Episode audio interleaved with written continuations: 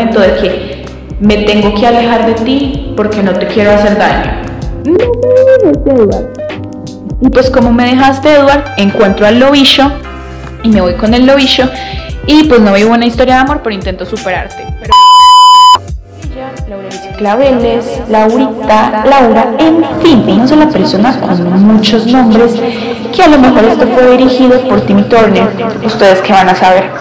Así que como dicen en Bohemian Rhapsody, soy una inadaptada haciendo podcast para otros inadaptados. Con cero sentido y además personajes ridiculizados.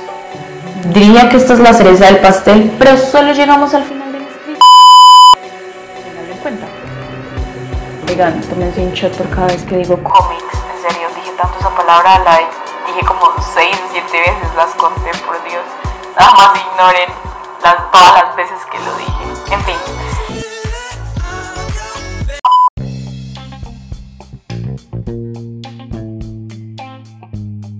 Hola a todos, en este episodio, eh, uno de mis episodios favoritos, porque vamos a hablar acerca de cine, que la redundancia, y en este caso traje conmigo a un abogado internacionalista, el cual me va a ayudar a hacer todo el trámite legal. Mentiras, pero el día de hoy vamos a hablar acerca de cómo el cine ha cambiado nuestra forma de ver el mundo o ha influenciado en el mismo.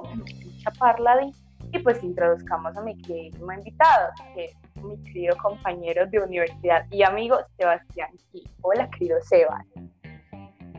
Hola, Laura, ¿cómo estás?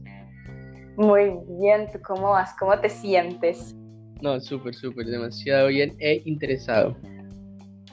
Bueno, ya, el día de hoy, como ya te dije, ya introducí, perdona, la temática y lo que quiero es que esto va a ser una conversación súper fluida, súper tranquilo, tú relájate, y aquí estamos es para pasarla melo. Entonces, ¿estás preparado? Dale, pues sí, de una, súper, súper. Chan, chan, chan. Bueno, ya lo, con lo primero que quiero empezar es haciéndote una pregunta, y es, ¿cómo crees tú que el cine ha transformado tu manera de ver el mundo o la ha distorsionado? ¿Cómo ves tú que el cine ha impactado en ti y en la forma en la que ves el mundo?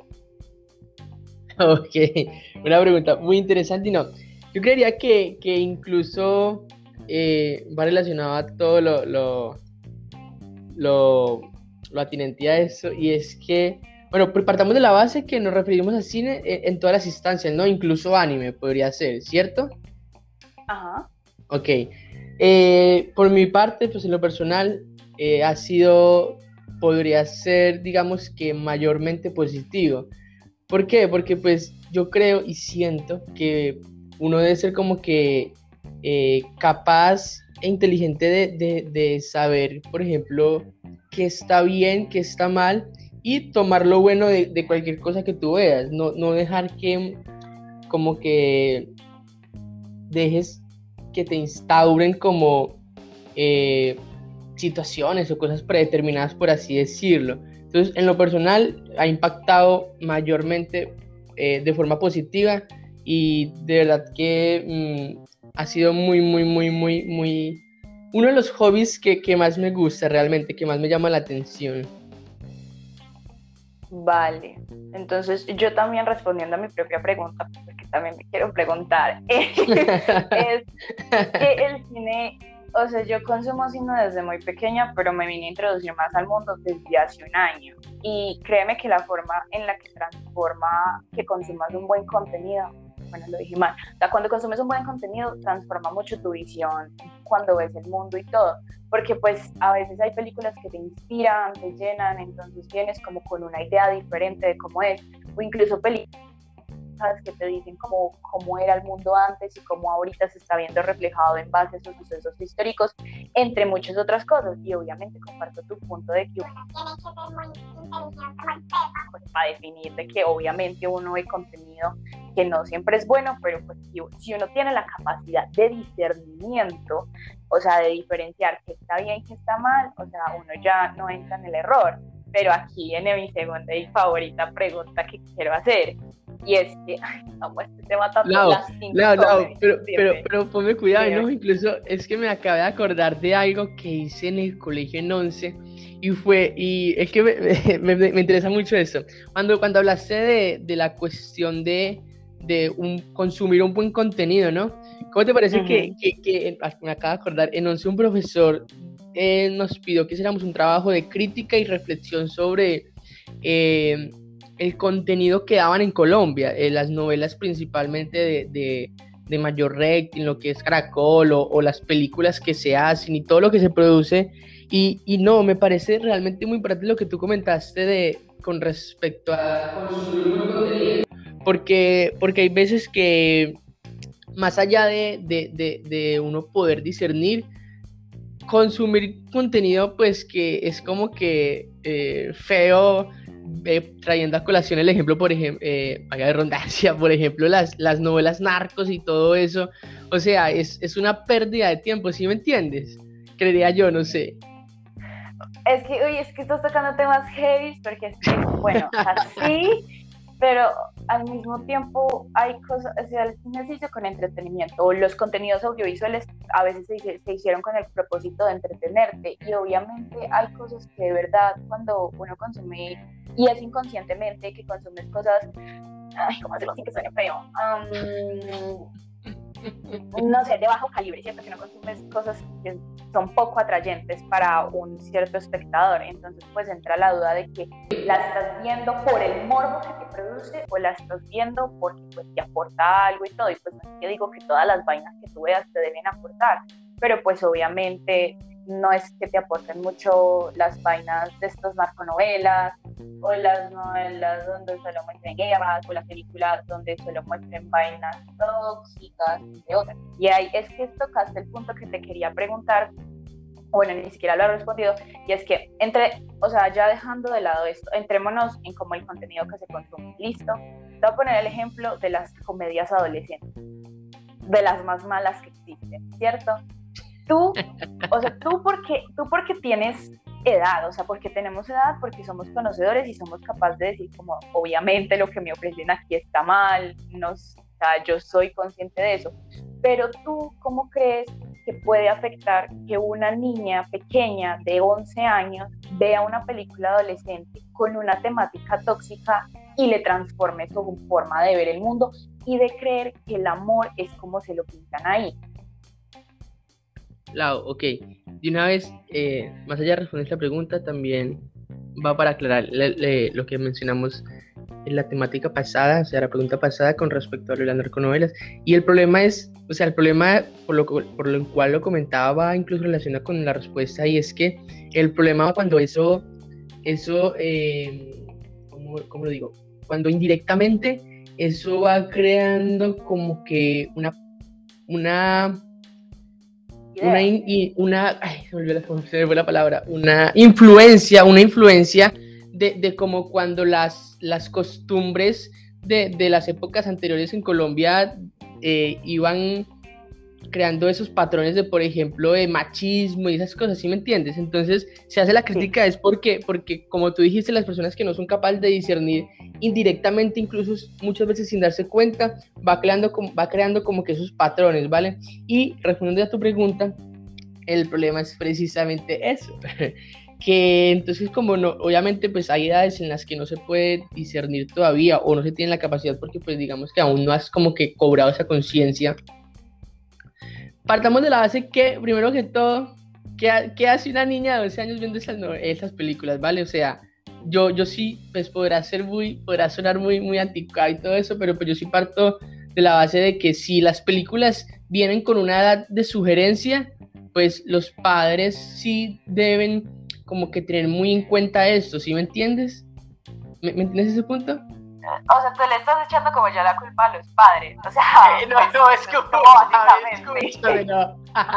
Laura, no, ya va. Dime. Te dije que Dime. el primer punto es que partamos de la base que hay cierta responsabilidad del padre, ¿vale?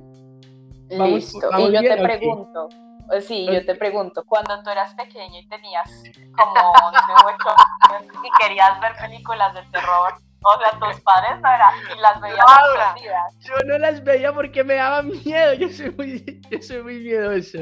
Así que ahí no, ahí no aplica para mí. Ay, imagina una película o una, un- una clasificación de películas que tú veías sin el consentimiento de tus papás. O sea, que las veías. ok, ok, dale. Una persona se puede exceptuar de eso porque todos en algún momento lo hemos hecho. Entonces, o sea, la pregunta de por qué una niña está viendo eso, no, Laura, no, no. Laura, te estoy diciendo que partamos de esa base, que es el primer punto, y ya la respuesta, ya la respuesta es, o sea, ya la, ya la respuesta va por otro lado. O sea, lo que Bien, quiero dejar en claro es que en principio es una responsabilidad de los padres. En segunda instancia, ya respondiendo directamente la pregunta, más allá de lo que, de lo que te mencioné en principio, ok, vamos con calma. Eh, obviamente, en mi opinión, ¿no? Si es un problema, es un problema porque como tú dices, eh, estas, estas novelas o películas que de cierta forma venden un patrón cliché que ellos eh, intentan como quedar a, mostrar de cómo es, cómo debería o cómo es mejor el amor, si es un problema para las personas de cierta forma, porque como tú comentabas, crea una influencia, ¿vale? Entonces impactan y, y en principio, si no, como mencionábamos anteriormente, si no se tiene esa capacidad de discernimiento, en principio va a ser una influencia negativa, porque entonces, eh, ya con el ejemplo específico que tú ponías, ya la niña va, va, va a ir creciendo con una idea errónea del amor, ¿sí me entiendes? Entonces ya, ya, esa, era- ya esa sí era la respuesta. Ya, o sea, listo, ya, ya, ya, ya, capto. Es que ese tema me gusta traerlo mucho a colación. Porque yo que era víctima de ese tema. Yo creía que el amor era cambiar al fuckboy y no, amor, no cambias al fuckboy, el fuckboy cambia por ti, mentiras, no. Pero para decirte ya, o sea, yo sí fui víctima de que, o sea, las películas sí o sí tienen la, la capacidad de influenciar la forma en la que ves las cosas. Eso depende también mucho de la edad en que comiences a consumirlo y los patrones de comportamiento que tengan. Entonces, tenemos el patrón de comportamiento de que el romance ha sido creado con, o las películas romances te venden la idea de que entonces el amor platónico llega a tus 16, normalmente lo encuentras a la, en la secundaria, viven una historia donde hay un atacado y luego vienen felices para siempre. Pues gordo, el amor no es así. Obviamente el amor no es así, pero lo que pasa es que como que trastoca y como que te distorsiona, por eso es como el título del podcast, te distorsiona y te hace creer ideas que no son, y obvio lo que tú dices. Primero, una niña de 11 años no tendría por qué estar viendo esa clase de películas, porque es que vamos de películas a películas. O sea, yo ahorita soy capaz de disfrutar Crepúsculo y saber de qué pero una niña de 11 ni yo de 9 años que consumía esa película pensaba que existían, o bueno, ni eso, pero pensaba que el amor podría llegar a ser así. Entonces, que mi historia verdadera tenía que ser con un man eh, más pálido que la nieve. Entonces, pues, Claro, también pero- es como una forma. Pero, ¿cómo, ¿cómo así que yo no voy a encontrar el amor de mi vida tropezándomelo en la universidad con los libros? No, amor, eso no pasa. Y además estamos en virtualidad, no es que como que tú estés en una biblioteca. Ah, ¿cómo así? ¿Quién sabe? ¿Quién sabe que, que me la encuentre, no sé, en una conversación casual? Me la tropecé, me la tropecé en el chat de WhatsApp. ¿Quién me dice que no? Ay. No, no, aquí no vamos a dar consejos de parlas, aquí estamos. Pero el caso es que el cine sí tiene la capacidad de distorsionarte, pero esa capacidad también se la otorgas tú. O sea, remontándonos a casos tanto positivos como negativos. En el caso positivo pongo el caso de Soul, que fue una película que lanzó Pixar a finales del año 2020. O sea, la película a mí me transformó la forma de ver las pasiones, de ver la felicidad, de ver a lo que te quieres dedicar realmente y a lo que quieres es vivir el momento. O sea, eso me lo distorsionó y me hizo como la idea de que estaba pasando por un mal momento, pandemia y eso, pero ver la película, boom, me abrió un panorama y decir como, pues oye, ¿qué estás haciendo y cómo lo estás haciendo para que algún día logres tu felicidad? Punto positivo, ¿no? Pero en el punto negativo que estaba tocando ahorita, que es el de la niña que tiene 11 y consume contenido para mu- para, o sea, incluso ese contenido está planteado para la de ella, la aclaración, pero bueno, está consumiendo contenido que puede ser altamente nocivo sin que ella se dé cuenta. Entonces, radicaríamos en que el problema está en cómo los directores hacen las películas o la idea que venden, la influencia, los patrones o a mí como espectador. Sea, yo pensaría que son ambas. O sea, las cosas sí o sí tienen un patrón de influencia. Lo que te digo, 16, casillero, amor, amigo, eh, enemigos a novios, amor, eh, problema, feliz para siempre. Entonces vives con ese patrón y te hacen creer eso. Entonces, pues yo digo como hasta qué punto eso está bien, hasta qué punto está mal y hasta qué punto yo voy a tener la capacidad de consumirlo. ¿Sí me entiendes? Me, me pones en un gran dilema cuando me mencionas que si podría ser culpa de los directores porque es que no sé, quedo, quedo con muchas dudas para tener una seguridad de decir, no, Pero los de los directores, ¿por qué? Dime. Con respecto a lo que tú decías de, de la idea cliché que venden en las películas. Pues es que, o sea, culpa de los directores puede, pero no puede ser, porque al mismo tiempo, si tienes en cuenta, una gran parte de los clichés hollywoodenses de los romances nacen en los libros. Entonces, también habría que tener eso en cuenta. Pero bueno, la, o sea, la gracia no es como echarle la culpa a alguien o echar culpas o vainas. Tú tienes la culpa por tus culpas que soy así creo que puedo cambiar al poco y perro. No, o sea, no. La culpa no es de la gente. O sea, la cosa no es buscar culpas. La cosa es como ser consciente. eso, es lo que me gusta dejar en, en, el de mensaje en mi podcast, que la gente tome conciencia de lo que ve, cómo lo consume y que tenga como la capacidad de saber de hay cosas no son reales, pero que uno las puede disfrutar, ¿me entiendes? Por ejemplo, a ti te gusta tres metros sobre el cielo, ¿no? sí, me encanta. ah, sí, te gusta tres metros sobre el cielo. Yo no me la vi, si te soy honesta, pero dicen que es como la película, como medio tóxica. Ajá, tú sabes que es tóxica, ¿no? Sí, sí. Y tienes la capacidad de disfrutarla. ¿Sabes a qué edad yo la vi? ¿A qué edad? Yo la vi cuando estaba en, como en sexto grado, ¿no? No sé qué edad tenía en sexto grado.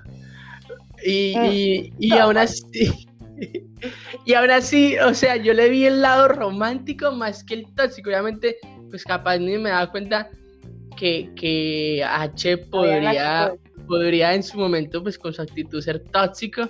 Pero pues realmente, eh, gracias a Dios, ¿no? Porque qué feo no, no, no, no tuvo la capacidad de, llevar ese patrón de, de actos a, mi cerebro y como que hacerme pensar, no, eso es así, es normal y eso está bien, ¿sí me entiendes?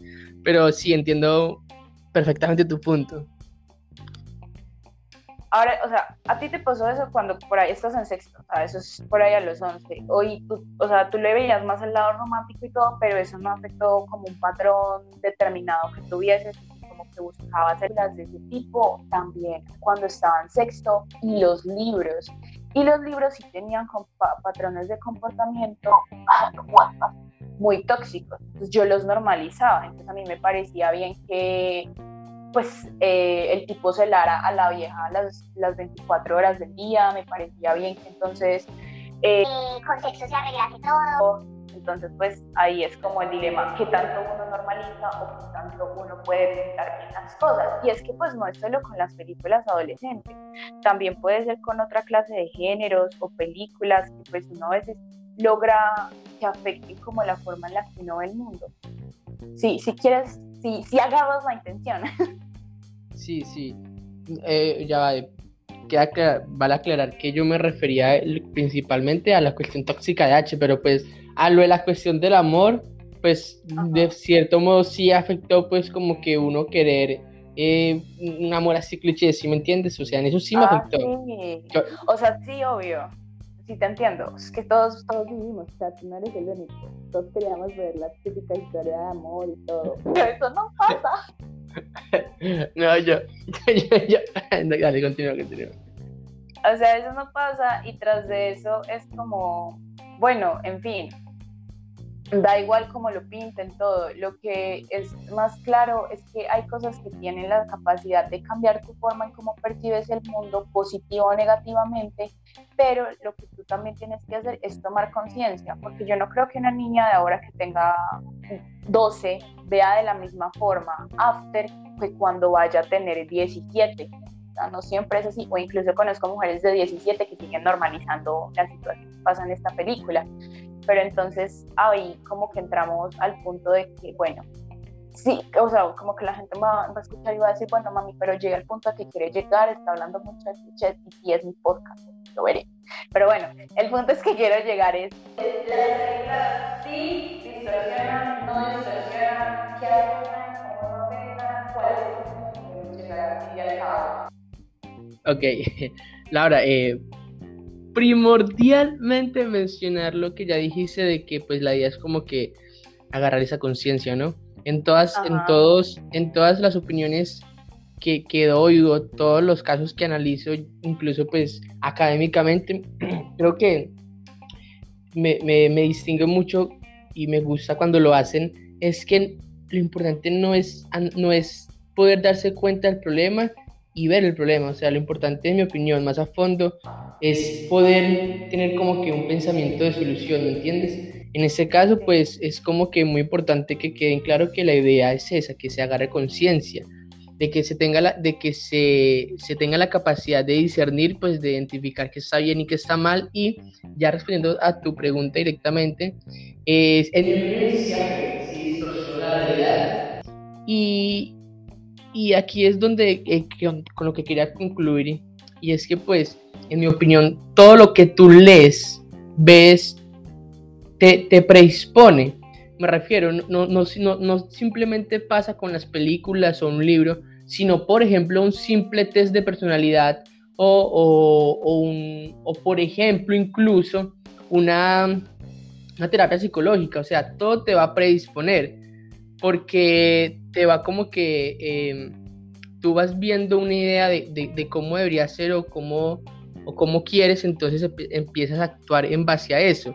Ahora bien, es aquí la importancia de discernir y saber tomar lo bueno. Entonces discernir que, pues, si bien eh, puedes disfrutar, digamos, una película cliché, pues saber, por ejemplo, que hay patrones que no, no son acordes, o si, por ejemplo, lees, por ejemplo, algún tema de personalidad como es el enneagrama, que es algo eh, válido, pues válida, vale redundancia, por, por psicólogos, pues lo importante es que es saberlo manejar, si entiendes, saber sacar lo bueno.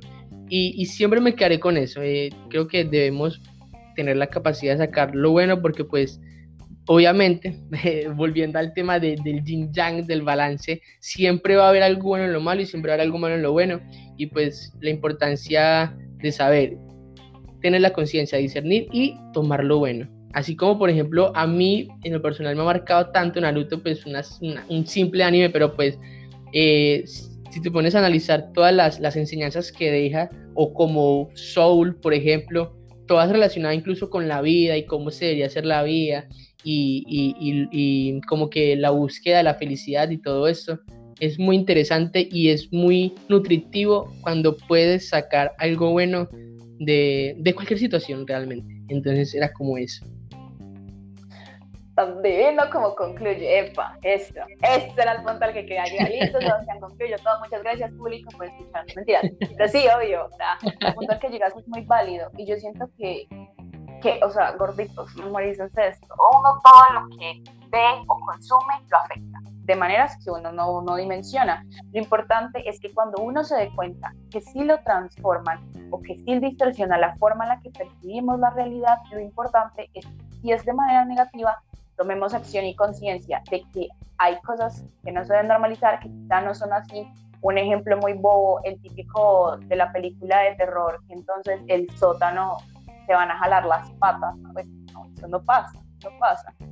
Pero es normal, o sea, lo importante es darse cuenta y darse a, o discernir, como lo dijo Sebas, de que pues afectan la forma en la que vemos el mundo, pero si nos damos cuenta, pues a veces la puede afectar positivamente, dejarnos cosas que ni nosotros pensábamos o negativamente, pero pues si la afecta desde negativamente es que nosotros nos demos cuenta y de que no vas a afectar la forma en la que veo contenido y a final de cuentas disfrutarlo. Que si tiene cosas negativas la película que estamos consumiendo, sepamos y seamos conscientes de que no va a afectar la manera en la que vivimos nuestro diario vivir.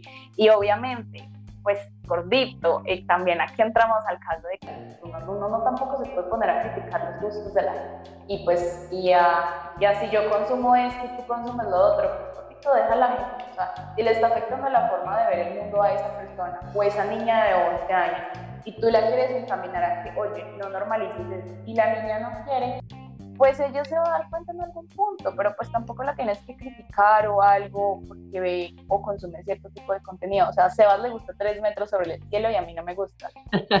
a, Sebastián no le gusta el increíble mundo de Gumball. O sea, a Sebastián no le gusta el increíble mundo de Gumball. Entonces, pues también es respetable que no tengamos mismos gustos y encontrar un punto eh, de discusión también es interesante. Y bueno, ya me estoy alargando mucho en pendejadas, el punto. Ya me entendieron, dime, Sebas.